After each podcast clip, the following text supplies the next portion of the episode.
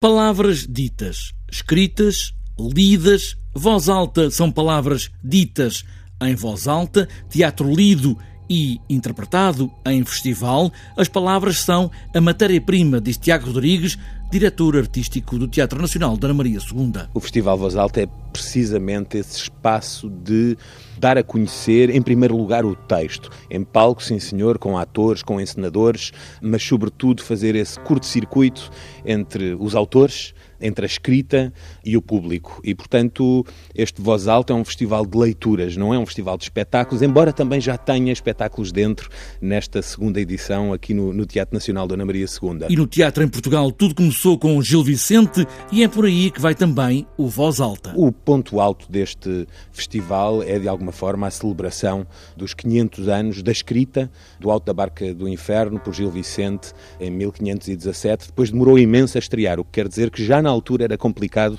montar espetáculos em Portugal. E vamos ter uma leitura pelo elenco do Teatro Nacional Dona Maria II, dirigida pelo encenador Nuno Nunes, que tem uma longa experiência, apesar de ser um jovem encenador, longa experiência com os textos vicentinos, mas com a curiosidade de ser uma leitura comentada.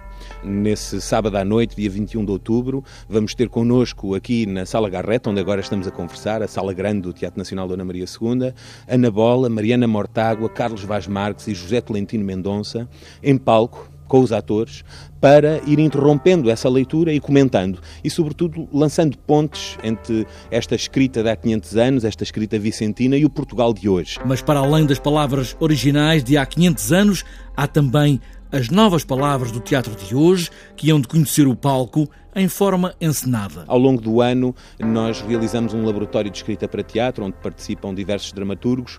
Na temporada passada tivemos Sabrina Marques, Cecília Ferreira, a Isabel Milhanas Machado e o Fernando Gestas, e estes quatro autores, cada um escreveu uma peça neste laboratório ao longo de toda a temporada, e essas peças serão ditas em voz alta pela primeira vez nas noites de 19 e 20, quinta e sexta-feira, também aqui na Sala Garrete. E as mais ancestrais palavras ditas em voz alta no teatro que é nacional.